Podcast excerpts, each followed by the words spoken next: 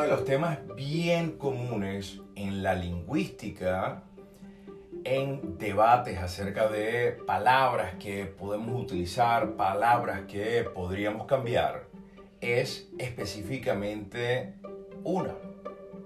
Pero. Ayer salí con una muchacha hermosísima al cine, pero... Contéstame. Lo que imaginaste después del pero de inmediato, ¿fue algo positivo o negativo? Ah, te iba a traer tu dinero, pero...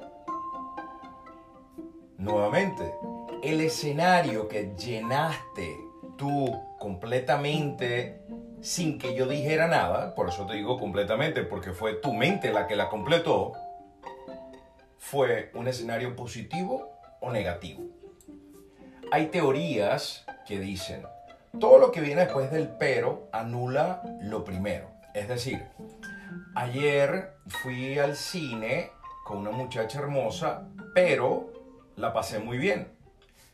Ahora, es más allá algo de interpretación tuya si suena coherente o no esta frase.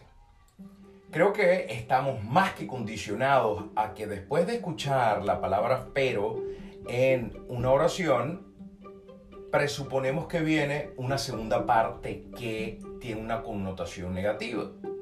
Ahora, ¿eso es una realidad? ¿Eso es una presuposición tuya, mía? ¿O simplemente es como has sido acostumbrado a escuchar lo que viene después del pero?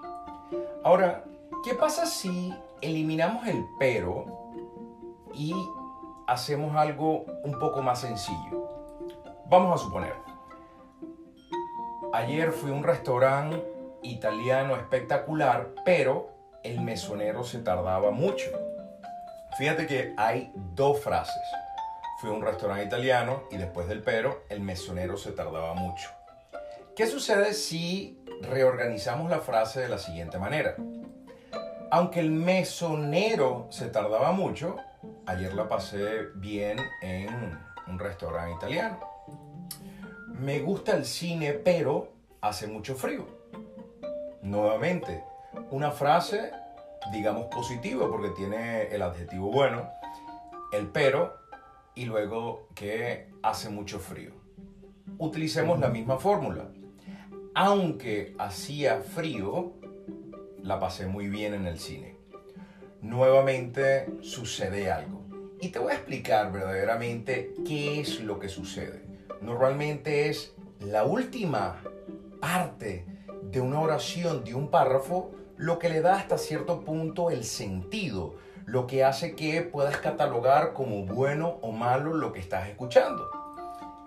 Último, último ejercicio. A ver, me gustan los granos, pero me da un poco de gases. Sí, me gustan los granos, pero me dan un poco de gases. Aunque me dan un poco de gases, los granos me gustan. Fíjate cómo al final lo que queda es una connotación positiva. Ahora, el pero realmente en ningún momento anula la primera parte de una oración cuando el pero está en la mitad. Lo único que sucede es que la connotación negativa queda al final y ese es el sabor que te queda. Porque también podemos hablar así.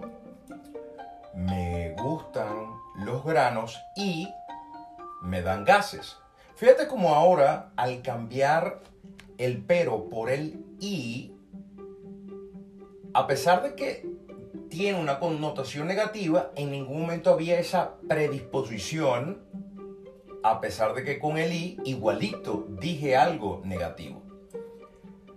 Realmente este podcast está dedicado para que actualices el software de tu cerebro. Queda de parte tuya si eliminas el pero y dejas primero la frase negativa y terminas con la frase positiva utilizando el aunque o Simplemente dices la primera frase positiva, utilizas el i y luego utilizas la frase negativa. Lo importante es que sabes que ahora tienes opciones, porque al final de cuentas para mí persuadir realmente es saber cómo puedo utilizar mi lenguaje, mi tono de voz, mis gestos, mis expresiones faciales para convencer a las personas de lo que estoy hablando. Es tu lección y recuerda, suscríbete